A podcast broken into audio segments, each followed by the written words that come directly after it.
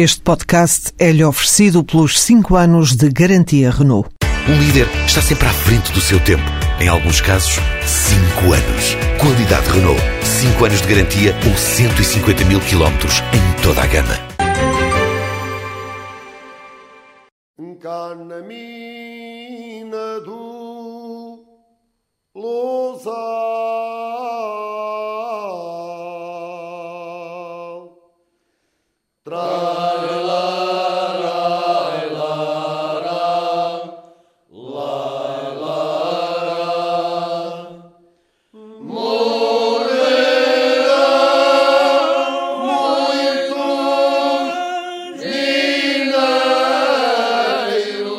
exploração da mina do Lousal findou em 1988, quando o anidrito sulfuroso, utilizado no fabrico do ácido sulfúrico, deixou de ser produzido a partir das pirites extraídas da mina.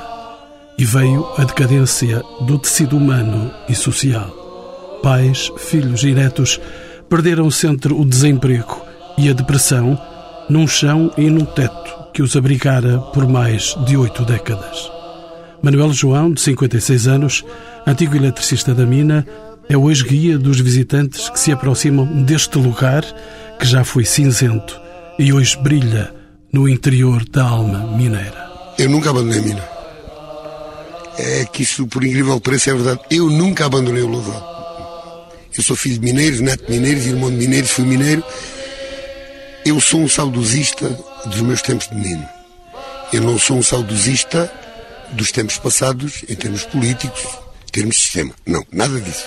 Eu sou um saudosista dos meus tempos de criança. O Lousal foi uma terra que marcou o distrito de Setúbal, que marcou profundamente o Conselho de Grândola, a nossa freguesia, Azinha dos Barros, e marcou o país. Em termos culturais, desportivos, uma das razões fortes que me ajuda a viver é reviver o meu Lousal. Nove anos depois do encerramento das minas, em 1997, teve início o Programa de Desenvolvimento Integrado e de Redinamização do Lousal. Criou-se um museu e infraestruturas turísticas e hoteleiras, abriram-se as portas do Centro de Ciência Viva do Lousal e, por estes dias, o projeto valeu à Câmara de Grândola, a que pertencem as minas, o Prémio Geoconservação 2013, atribuído pela Associação Europeia para a Conservação do Património Geológico. Os nossos convidados sentam-se por entre as paredes da antiga direção desta aldeia mineira. O arquiteto Carlos Fernandes, representante do Plano de Urbanização e Realojamento dos Antigos Mineiros, o engenheiro Gaspar Nero, professor do Instituto Superior Técnico e responsável desde 2002 pelo plano de recuperação das áreas mineiras abandonadas em Portugal. Fernando Fantasia, professor convidado do Isqueté, foi administrador da Fundação Frederico Veles, tendo tido, por isso, uma intervenção direta na revitalização da aldeia.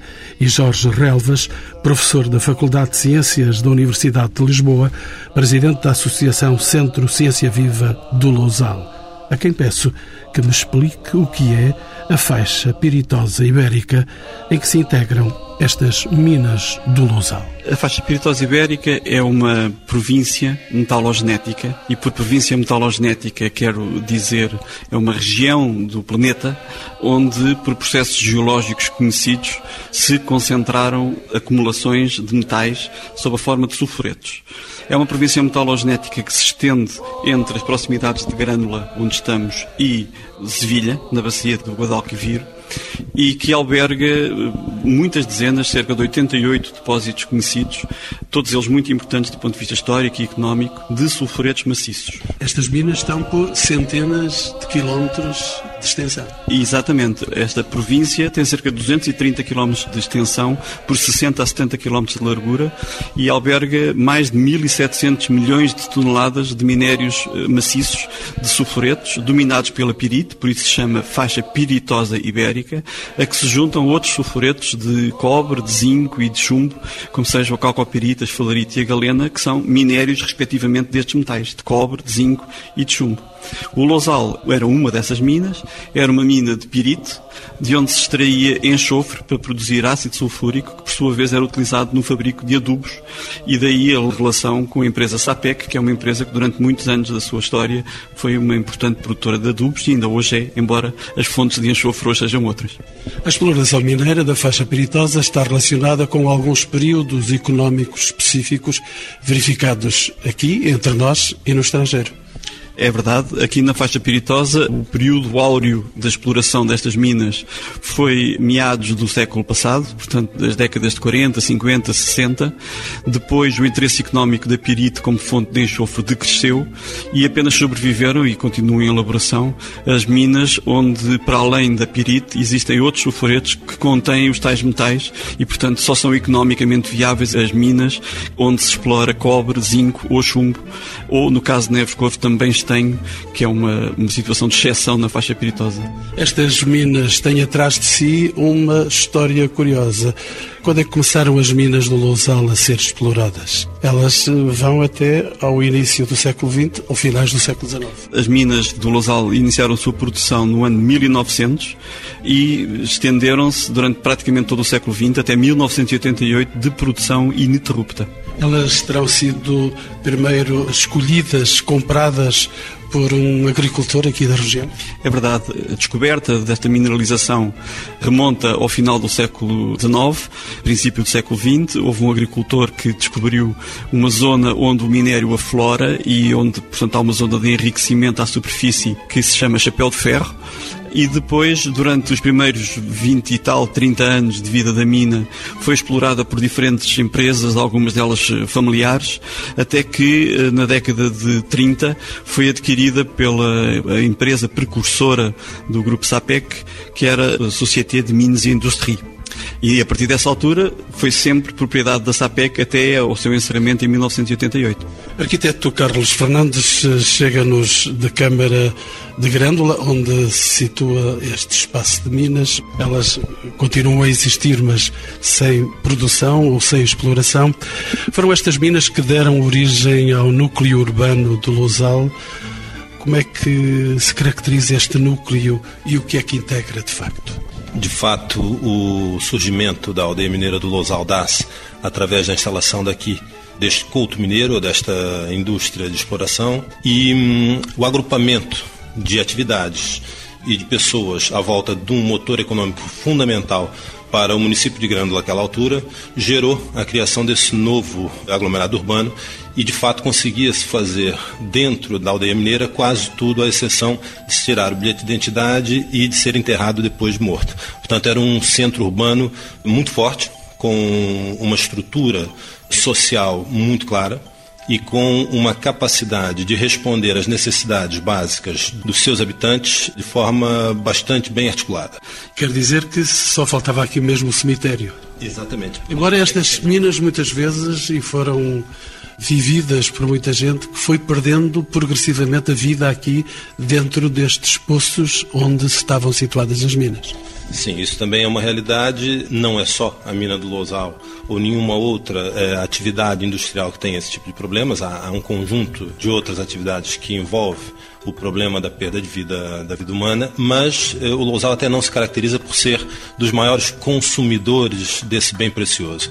Entretanto, a população foi num número bastante considerável, nós tínhamos 2.500 habitantes e 1.100 funcionários na, na, aldeia mineira e foi o principal motor de desenvolvimento econômico do Conselho durante a sua época áurea de elaboração, principalmente entre a década de 40, 50 até a década de 70. Como é que se compôs e se organizou esta comunidade durante o período da atividade mineira mais intenso? Faço a pergunta a Fernando Fantasia, ele é antigo administrador da Fundação Frederic Verges, uma fundação que se responsabilizou porque este cenário, eh, que era um cenário de Minas, um cenário fechado, um cenário cinzento, como já foi descrito aqui, se transformou depois num cenário multicolores, num cenário de vida diferente. Fernando Fantasia, esta é uma casa que o senhor viu renascer. Sim, vi renascer, não vi a decadência, porque quando vim para a SAPEC já a mina estava encerrada. De qualquer maneira, de facto, a pergunta como me fez, e o que eu sei, é que a SAPTEC esteve aqui desde 1927 e, durante todo esse tempo, a população vivia no Lousal, como terá dito o Sr. Manuel João, só iam morrer fora, quer dizer, o resto nasciam cresciam e viviam aqui numa dependência total da mina enfim, a vida e as relações entre o operariado e as entidades patronais naquela época eram muito paternalistas, digamos. E o que acontecia é que as pessoas viviam aqui numa dependência total. A mina eh, lavava, a mina pintava, a mina arranjava as casas, a mina dava-lhes as casas, a mina dava-lhes a água, a mina dava-lhes a luz, a mina tinha a mercearia para os abastecer, a mina tinha a padaria, a mina tinha o talho. Havia uma dependência total e as pessoas viviam essa vida. E essa vida teve um corte extraordinariamente brusco e violento quando a mina teve que encerrar, em 1988. A mina encerrou. É verdade que, como toda a gente conheceu naquela época, houve várias minas que fecharam com muita turbulência, com muitos problemas sociais, com problemas de muita agressividade, como houve na Panasqueira, houve por aí por todo o lado. Esta não teve essa agressividade, foi diferente, mas também fechou. Mas também fechou. Fechou, conseguiu com alguma habilidade. O, então presidente Frederico Velas e o Dr. Catroga, que cá estava como administrador delegado, conseguiram fazer isso de acordo com toda a população e, enfim, conseguiram estabelecer aqui um, um sistema de relações através do qual, enfim, a mina encerrou sem conflitos laborais, pelo menos visíveis, o que não quer dizer que não tenha deixado sequelas. E foram essas sequelas que eu vim observar quando vim cá pela primeira vez em 1992 tinha a mina encerrado há quatro anos e isto, nos quatro anos que separaram o encerramento da mina da minha primeira vinda cá, era, era, era uma diferença abissal. Eu não conhecia anterior, conhecia pelas fotografias, pela descrição, pelos filmes, por tudo aquilo que me contaram, não conheci aquilo que era a minha elaboração. As festas, o filme é representativo disso. O que eu vi cá foi uma mina abandonada, as casas uh, numa decadência total, os telhados a cair, as estradas cheias de buracos, buracos, crateras, crateras que não eram só pelo uso, uh, eu já explico por que eram. De facto, tudo isso estava num abandono total. Mas o que encontrei aqui de pior e de mais grave e que me deixou perfeitamente. Uh, nem sei expressar o que eu senti naquele momento foi de facto o abandono, a degradação do tecido social. As pessoas estavam abandonadas, eh, desligadas da vida. A droga entrou por aqui, os carros que vendiam droga circulavam aí, toda a gente os conhecia. A droga invadiu tudo isto, as casas abandonadas, e as casas abandonadas eram as melhores, eram as moradias onde viviam os engenheiros, os diretores, estavam com portas abertas, vidros partidos, lá dentro tudo cheio de seringas. Eu fiquei siderado porque é que num sítio onde a atividade económica tinha cessado, onde não havia dinheiro, em princípio não havia dinheiro, havia dinheiro para comprar droga, havia droga. De facto, uma das razões eh, era os tais buracos, as crateras que eu via nas ruas, é que levantavam as ruas, escavacavam a rua para levantar os fios de cobre para vender venderam tudo, a sucata, aquilo foi de facto uma, uma tentativa de, de arranjar dinheiro. O património foi dilapidado? O património, uma grande parte foi dilapidado. Tanto que, quando se pensou fazer aqui alguma coisa, se criou uma ideia para tentar recuperar socialmente esta gente e tentar encontrar uma atividade económica, uma delas era através da museologia. Eu tive que ir a um ferro velho no Alentejo, perto de Cuba, a recomprar peças de máquinas que ele lá tinha para trazer para aqui. As máquinas foram sendo vendidas por aí? Foram sendo vendidas por aí. Tudo aquilo que tinha, eh, enfim, ainda hoje, ainda há pouco tempo, roubaram aqui um, uma peça que teria 30 ou 40 quilos de cobre, se calhar, pá, e tinha 200 quilos. A peça em si devia ter 200, 300 quilos, mas conteria lá 20 ou 30 quilos de cobre e foi roubada aqui na rua há, um ano ou dois. É? Mas a verdade é que quando visito o Museu Mineiro aqui do Lousal, encontro um lugar cheio de história, cheio de máquinas, cheio de, de identidades. Sim, isso de facto, há aqui duas situações. Esta, que é a central elétrica que me está a falar, essas as máquinas eram demasiado grandes para as poderem. Eram muito pesadas. e estavam muito agarradas. O que não quer dizer que outras da mesma dimensão quase não tivessem sido roubadas. Mas vai ver este, que estava aqui conservado, porque apesar de tudo tinha portões de ferro e tal, tinha uma certa segurança para se lá entrar, e aquele que ali está em frente, que parece que resistiu à última Grande Guerra, está todo esburacado. Aqueles buracos que vê nas paredes não são degradação do edificado em si. Aquilo foi rompido, foi partido para tirar de lá a maquinaria que lá estava dentro. Doutor Fantasia, quando é que surgiu essa ideia de desenvolver um programa de revitalização patrimonial e museológica para a mina? Essa foi uma ideia, julgo pelos efeitos, uma ideia muito saudada. Essa ideia surgiu exatamente nessa primeira visita. Nessa primeira visita, apesar de eu ser SAPEC há bem pouco tempo, as pessoas souberam que eu era SAPEC e vieram, rodearam-me. Rodearam-me aqui, a miséria total era, era evidente, a degradação do, do edificado era tremenda, as ruas, tudo isto estava estragado.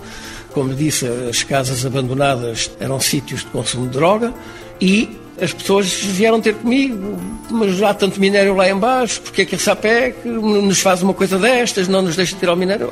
Olha, o minério está lá e vai continuar porque o minério já não faz falta cá em cima, não tem utilidade, já não tem utilidade, não é útil, não, não tem valor comercial, já não, não é possível utilizá-lo. Aliás, até seria criminoso trazê-lo cá para cima. E era criminoso, porque eu explico porquê porque a pirite para ser utilizada era por estulação, para fazer ácido sulfúrico. Como havia ácido sulfúrico em demasia no mundo, o ácido sulfúrico não se pode armazenar, quando isso aconteceu, começaram a deitar o ácido sulfúrico mais no mar. Portanto, se nós tirássemos ali a pirite para lhe tirar de lá alguma coisa dentro, tínhamos que fazer ácido sulfúrico, o ácido sulfúrico já não havia necessidade dele, enfim, não havia, estava a ser produzido em maior quantidade do que aquela que era necessária, por conseguinte, seria mau para o ambiente estar a lançá-lo no mar ou lançá-lo em qualquer lado. Portanto, era impossível admitir-se que o minério podia ser tirado. Mas, perante as pessoas a rodearem-me, eu senti-me na obrigação de que eu tenho que encontrar uma solução. E disse-lhes a eles: olha, eh, ir tirar o minério não há hipótese. Mas uh, vou tentar descobrir e vou pensar numa solução para resolver o problema social e económico aqui do, do povoado. Doutor Fantasia pensou e executou e realizou. Pensei e executei parte uma parte. E executei, executaram todos estes parceiros que aqui estão e muitos outros que, de facto, executaram tudo isto. Como é que o fizeram? A primeira ideia foi exatamente: olha, estamos aqui a meio caminho para o Algarve, o que é que podemos fazer aqui? Ponto 1. Um, tinha que ser algo que interessasse a população. Enfim, que os comprometesse com a solução do problema. Em segundo lugar, algo que tivesse alguma possibilidade de ser viável economicamente. E então a ideia foi arranjar uma solução para os interessar, era algo que fosse, por um lado, uma homenagem à exploração mineira e aos mineiros em si, e outro lado, também uma homenagem à, à cultura alentejana. E o que é que fizeram? E então, daí surgiu a ideia de, por um lado, criar cursos de artesanato, cursos de artesanato em que envolvemos toda a população, e houve cursos de artesanato, de artesanato alentejano, desde o ferro forjado, cerâmica, cerâmica pintada, móveis, couros, etc, etc. Tudo aquilo toda a gente interessada nisso. E toda a gente foi fazer cursos. Por aí já se conseguiu alguma reabilitação, porque conseguimos, uh, os cursos eram pagos, portanto eles iam para o curso e já recebiam qualquer coisita. Estavam a de fome, não, não, tinha nada. Aqueles que tinham reforma, os mais velhos, tinham uma reforma. Os que tinham tido eh, indenização, a indenização já se tinha consumido. E aqui não havia hipótese. E depois havia outro problema. É que as pessoas, que eram 700 que cá tinham continuado a viver, não queriam sair daqui porque tinham o telhado. A SAPEC tinha tido uma boa ação. E como todas as boas ações, às vezes têm efeitos perversos. E o efeito perverso da boa ação foi dizer a casa é vossa, até morrerem a casa é vossa, não tenho nada que pagar. Bem, mas agora vocês é que fazem manutenção e conservação. Mas a casa é vossa. E como tinham o teto, não saíam daqui à procura de trabalho e aqui à volta não havia hipótese. Porque a própria reconversão da agricultura no Alentejo tinha limitado, enfim, as possibilidades de criação de emprego. E toda esta gente aqui à volta, as populações à volta, viviam da economia da mina. Portanto, ao parar aqui, parou muito da atividade económica aqui à volta. Mas deram mais passos em frente. Demos, uh, conseguiu-se fazer o artesanato e fizeram um discurso e fizeram-se grandes artistas. Depois, com o apoio da comunidade europeia, e a SAPEC, Comunidade Europeia, transformámos os escritórios em lojas oficina de artesanato, eh, aproveitámos o estado e as condições extraordinárias que tínhamos no património existente na central elétrica e transformámos a central elétrica em museu e ali onde está o Centro de Ciência Viva agora, fizemos um, o auditório. Um auditório ainda não era Centro de Ciência Viva, mas era o auditório. E fez também o restaurante. A ideia era, no tal caminho para o Algarve, haver a possibilidade de desviar as pessoas aqui, porque havia um restaurante a meio do caminho, com comida alentejana, com os mineiros que, entretanto, nós tínhamos também conseguido regimentar para voltar a fazer um grupo coral, que atuavam durante as refeições, o que transformava o restaurante num restaurante especial com música ao vivo alentejana durante as refeições. E para além disso, um centro de ciência viva no Lousal. O Centro de Ciência Viva foi a segunda fase. Nesta primeira fase fizemos, foi as lojas oficina de artesanato e pusemos os artesãos a trabalhar. Foi outra operação muito difícil. Difícil e conseguida? Parcialmente conseguida. Tivemos muita dificuldade e eu vou-lhe explicar porquê. A tal minodependência originou isto. Os melhores artistas que saíam de cada curso, pintores de móveis, fizemos uma oficina de móveis pintados alentejanos. Conseguimos, de facto, duas pessoas para fazer isso, uma desistiu logo a seguir e ficou uma. Fizemos as oficinas de cerâmica, enfim, e depois a dificuldade estava em pôr lá os, os artistas, que eram verdadeiros artistas. Porque eh, eu explicava, tem ali a loja, não pagam renda, para começar a trabalhar nós damos os materiais, explicávamos-lhes tudo isso muito bem. Depois vocês vendem e fazem o vosso negócio. Isso resultou? Não, porque eles perguntavam-me sempre no fim: até quem é que nos paga o ordenado? Pois eh, fazer artistas foi fácil, fazer eh, empresários foi muito mais complicado. Mas enfim, ainda se conseguiu fazer alguma coisa e temos aí lojas oficina a funcionar não todas quantas eu queria, não todos os artistas que se fizeram, mas alguns ainda aí estão e com um trabalho muitíssimo bom. A seguir, então, é que veio a Ciência Viva. E pela Ciência Viva, eu vou pedir ao Dr. Jorge Relvas que me fale desse Centro de Ciência Viva do Lousal. Qual é que foi o principal objetivo deste centro?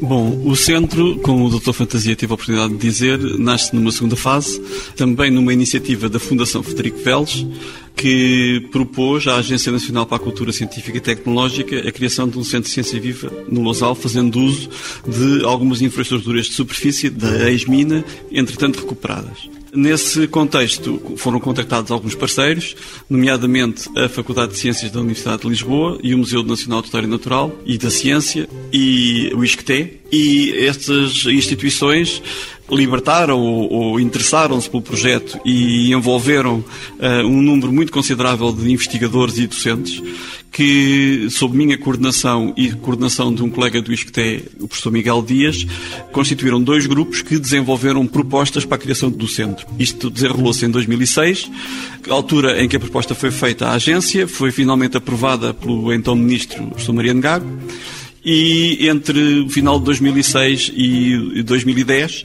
foi então desenvolvido um conjunto muito alargado de conteúdos, módulos interativos, painéis, informação transversal às várias ciências, que fazendo uso desta janela sobre o conhecimento que é o conceito de georrecursos, criar uma proposta de elevado valor, que tem sido reconhecida nacional e internacionalmente como uma proposta inovadora e de grande valor para a rede Ciência Viva.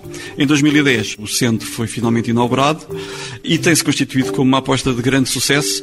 O centro reúne uma equipa que inclui jovens mais qualificados do Lousal e alguns outros, cerca de metade, de jovens quadros licenciados ou mestres. Aliás, são quase todos licenciados ou mestres nas várias ciências, geologia, biologia, química, física, computação gráfica, engenharia civil, sociologia.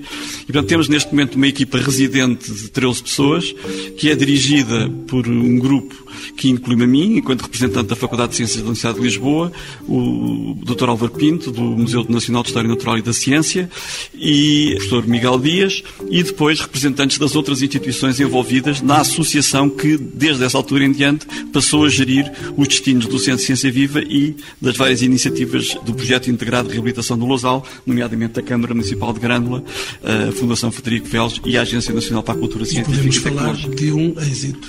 Podemos falar de um grande êxito. O centro, neste momento, mobiliza gente de todo o país, público escolar e público não escolar, numa proporção que é sensivelmente metade-metade. Famílias, turistas, público individual. Desenvolve atividades no centro propriamente dito, mas muitas atividades utilizando toda a infraestrutura da antiga mina e muitas outras atividades envolvendo todas as escolas básicas e secundárias do Conselho e de fora do Conselho. O centro, neste momento, ganhou relevância ao nível do Baixo Alentejo, porque no Alentejo há dois centros de ciência viva, este e o de Estremoz, mas o Estremoz já é no Alto Alentejo, e, portanto, neste momento o centro é um prestador de serviços em termos de educação para a ciência e tecnologia a um nível muito mais vasto do que propriamente o Lousal especificamente e o Conselho de Grândola. Faço chegar ao programa. Bem-vindo aos Encontros com o Património. O engenheiro Gaspar Nero é administrador da EDM desde 2002, a empresa de desenvolvimento mineiro. Para além das questões já abordadas, Sr. Engenheiro, a atividade mineira provoca também inúmeras alterações no ambiente. Pode falar-nos então desses problemas ambientais existentes nesta mina após o seu encerramento? Estamos em pleno Lousal. Sim, sobretudo no Alentejo, onde tudo é macro. Portanto, estas influências fazem-se bastante notar. Contrariamente ao que acontece nas áreas mineiras no Norte, muito mais circunscritas, com problemas específicos, mas estes manifestam-se no território envolvente. E, eh, portanto, a EDM, a empresa concessionária do Estado para a recuperação ambiental das áreas mineiras abandonadas, desde 2001, de que eu sou responsável desde a primeira hora, Portanto, ao, ao vir aqui ao Lusal, verifiquei que esta intervenção, como todas as outras, cada caso é um caso. Não há chapa 3. Não há tabelas específicas, embora haja muitos técnicos e muita gente em volta de todos estes problemas que gostam de fazer, padronizar soluções. Mas, de facto, ou nós sentimos cada caso per si, ou normalmente os projetos vêm com pouca ligação àquilo que devia ser. E, portanto, nós, quando aqui entramos, verificamos com bastante surpresa, contrariamente ao que se passa noutras áreas minhas do Alentejo, o quanto tinha já sido feito. E, uh, enfim, bricolagem que tinha sido aqui produzido no sentido de socialmente, economicamente, se tentar arranjar aqui um polo de desenvolvimento. Já não estava aí o cemitério a céu aberto? Digamos que o cemitério a céu aberto, por certo, estaria, mas havia com certeza pérolas que o envolviam e que tornavam mais evidente a expectativa das pessoas que aqui visitavam propriamente a cemitério. Esse cemitério, portanto, resulta do facto de todas estas pirites que são expostas alteram-se, portanto, dão origem a conjunto de metais que vão sendo lixiviados e que vão para as ribeiras e dão este colorido espetacular que todas estas unidades têm e que numa recuperação ambiental como aquela que nós nos propunhamos, tínhamos que de alguma forma manter esta memória e procurar mantê-la, porque pegar aqui só com receitas pré-concebidas, íamos desfeitear o quanto importante será daqui a uns anos quem visita aqui encontrar todos esses testemunhos. Portanto, o nosso projeto tentou, tanto quanto possível, respeitar memórias, procurar soluções que pudessem minimizar os impactos ambientais e foi feito e inicialmente era a nossa ideia de ser assim, depois houve tentativas para não ser e depois voltámos à primeira ideia de ser feito em duas fases. Uma primeira fase em que puséssemos o macro-projeto em funcionamento, verificássemos as deficiências que eventualmente podiam ter, mas também, em consequência dos trabalhos iniciais, outras coisas que era preciso recuperar e que não estavam diagnosticadas à partida e, portanto, vamos agora uh, reativar o projeto com uma segunda fase que esperamos que venha a resolver os problemas completos. Estamos quase num espaço ecologicamente limpo. Não estamos ainda, porque isto é minimização, portanto, toda esta atuação é de minimização de impactos, não é de eliminação de impactos. Porque as eliminações de impactos envolveria um tipo de atuação que conflituaria com os propósitos que nós temos no projeto. O problema do ambiente foi extensivo à maioria das minas que encerraram e já nos referiu isso essencialmente ao longo da segunda metade do século XX. No final dos anos 90, quantas minas? 175 são as áreas mineiras detectadas no país, passíveis de terem necessidade de intervenção a nível ambiental, sendo que toda esta atividade resultou praticamente do pós-revolução industrial umas mais cedo, outras mais tarde, digamos que na área do urânio a partir de 1907, 1908, mas toda esta faixa alentejana tem, enfim, tem antecedentes desde meados do século XIX, depois da Revolução Industrial. E que tipo de problemas é que provocou o encerramento destas minas? Bem, encerramento... Para além do desemprego? Bem, o encerramento destas minas não provocou muito mais do que aquilo que já tinha provocado quando a sua produção. Portanto, em termos de atuação ambiental e de preocupações ambientais, não estavam presentes nas sociedades de então, até porque não sabiam quais eram os impactos futuros de toda essa atividade. Portanto, podemos dizer que o facto de se ter fechado as áreas mineiras, quanto muito teria agravado numa percentagem que se pode considerar quase que diminuta. Arquiteto Carlos Fernandes, a nível da população, foi desenvolvido algum programa de reabilitação social? Foi. A Câmara preocupou-se desde a primeira hora, na parceria que criou com a SAPEC, na criação da Fundação Frederic Welge e no próprio lançamento do programa Relousal, com a redinamização não só econômica, mas fundamentalmente social da aldeia mineira. Nós tínhamos aqui, como já foi referido pelo Dr. Fernando Fantasia, cerca de 700 pessoas quando a mina fecha. Vínhamos de um decréscimo de população que tinha sido um expoente de 2.500 pessoas e o abandono do território repercutiu-se fundamentalmente numa uh, falta de perspectiva completa em termos de opção de vida para essa população que ficou agarrada, sim, ao fato de aqui ter uma habitação cedida pela mina e que garantia a sua não sobrevivência, mas o seu abrigo. O trabalho que foi desenvolvido a nível social foi muito intenso, um trabalho complexo. Nós temos aqui a característica de uma sociedade muito peculiar, eh, sociedades que estão envolvidas em centros de produção em que tudo gira à volta de um mecanismo que já foi dito aqui também pelo Dr. Fernando Fantasia, tem uma grande dependência de uma direção. As famílias dos mineiros não se foram embora, não desapareceram daqui, permanecem aqui neste território? Sim, até hoje nós temos aqui cerca de 500 pessoas a viver e a habitar. A Câmara Municipal conseguiu finalmente levar a cabo, de três anos para cá, a transferência da propriedade da habitação, de fato, para os mineiros que ainda as ocupam. A população atual ainda é maioritariamente ou de antigos mineiros ou de seus descendentes diretos.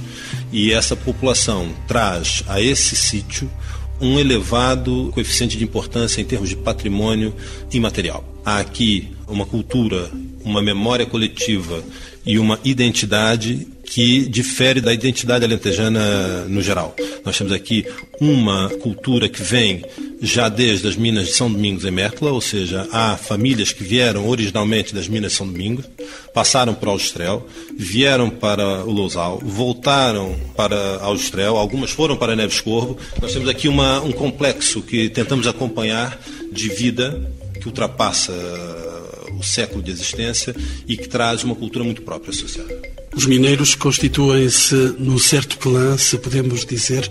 Eles vivem como se fosse uma família única. Exatamente. E é muito curioso perceber que isso se traduz nos seus hábitos, na sua organização social e também naquilo que é a arquitetura física e a arquitetura dos espaços dos centros mineiros. E podemos fazer isso numa correlação entre mineiros de diferentes países. Nós temos uma cultura muito similar, com identidade própria para cada local, decorrente da sua envolvente, mas a cultura mineira é uma cultura muito específica a nível mundial. Nós estudamos isso e fazemos parte de alguns grupos europeus no âmbito da recuperação das minas abandonadas ou das minas já encerradas e a, a sociedade que as compõe tem uma riqueza enorme em termos de particularidade de formação e de informação e de atitude. E é isso que faz do Lousá um sítio muito especial, diferentemente de uma mina, como também disse o professor Nero em que, num espaço muito circunscrito, não havia uma sociedade misturada à produção, no Lousal nós conseguimos ter a riqueza de uma sociedade ainda viva, com memórias ainda vivas e com referências muito claras de uma especificidade cultural. Engenheiro Gaspar Nero, é possível pensar na recuperação destas minas, abrindo as portas, ou seja, voltando à exploração das próprias minas, ou isso é dado abandonado? É dado abandonado, na minha perspectiva.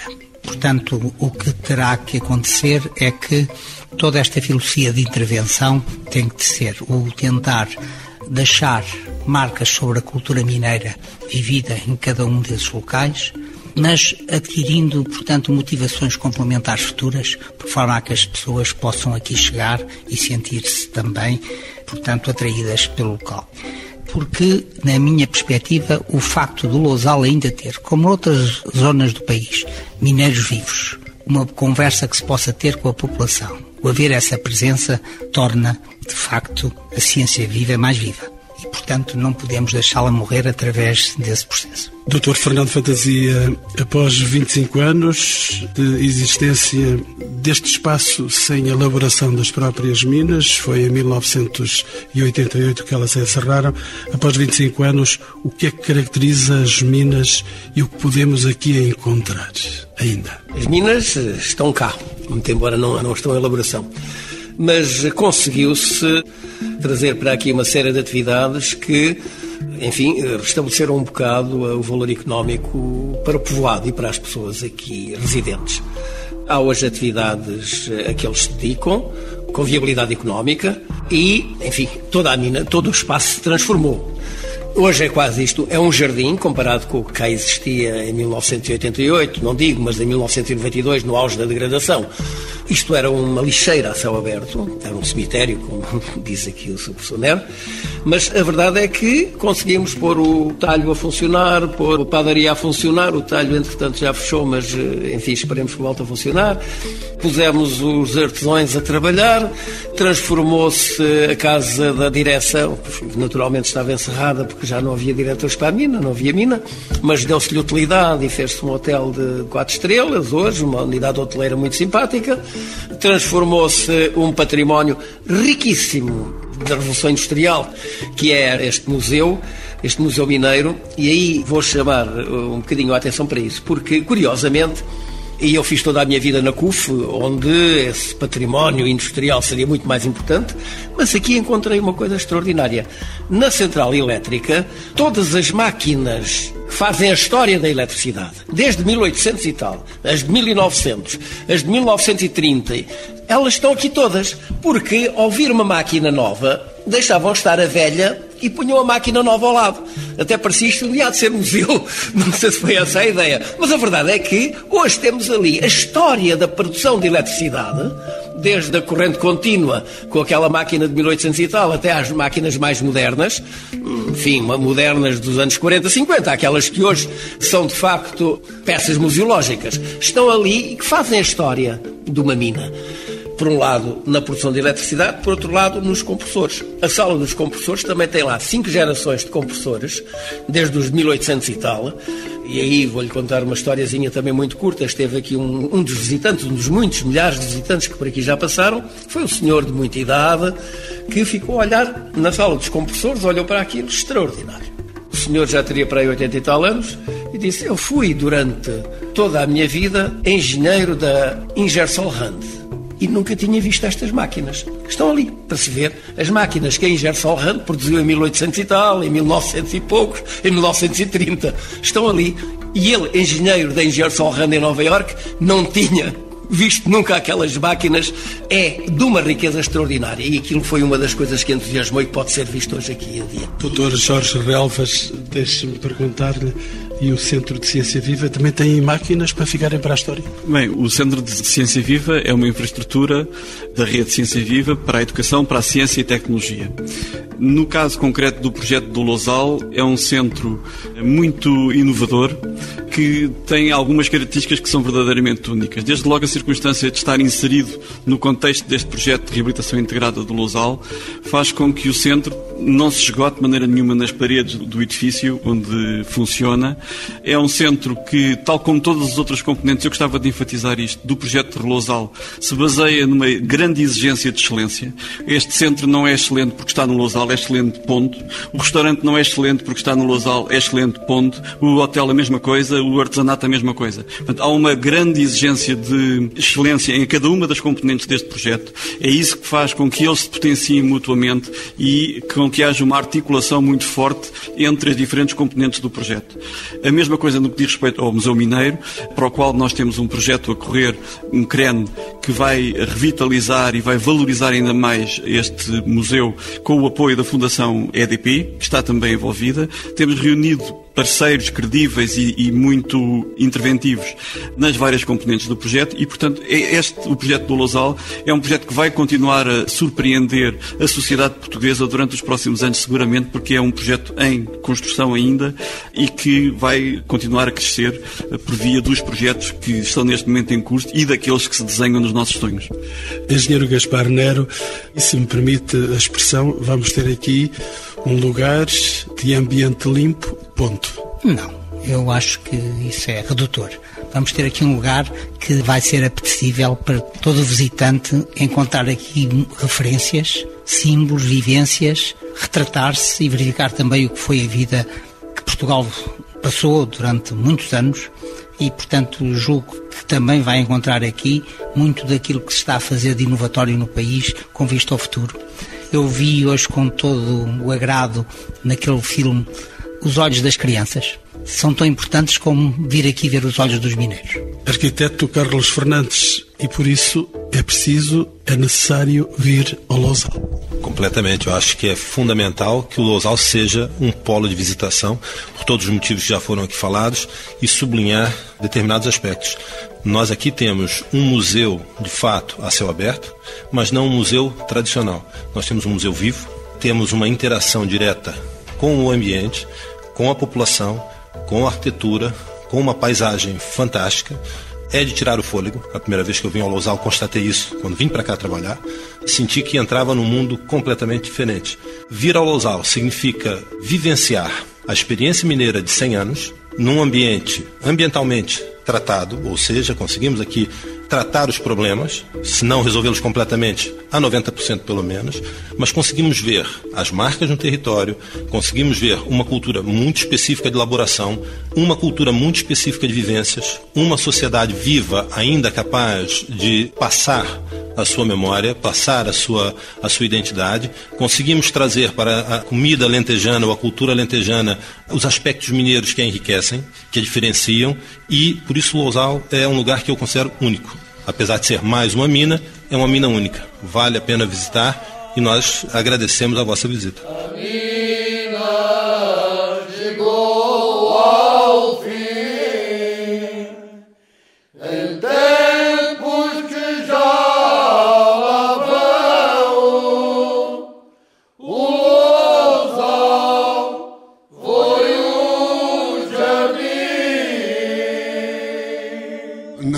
Lágrima no canto do olho. Aqui há é os olhos todos rasados de lágrimas. O Lousal hoje é colorido, é todo, é todas as cores. E antigamente o Lousal só tinha uma cor, era o cinzento negro. Não vou dizer que era o negro, porque as pessoas eh, relacionavam o fundo da mina. Não, mesmo à superfície o Lousal era cinzento negro. O que as pessoas não conseguem entender, com licença, é que o cinzento negro, que era uma cor triste, era mais bonita para nós lousalenses do que a todas as cores que existem hoje. Por incrível que pareça. Voltaria a esse primeiro dia das Minas? Com todo o gosto. Quem me dera que fosse amanhã. A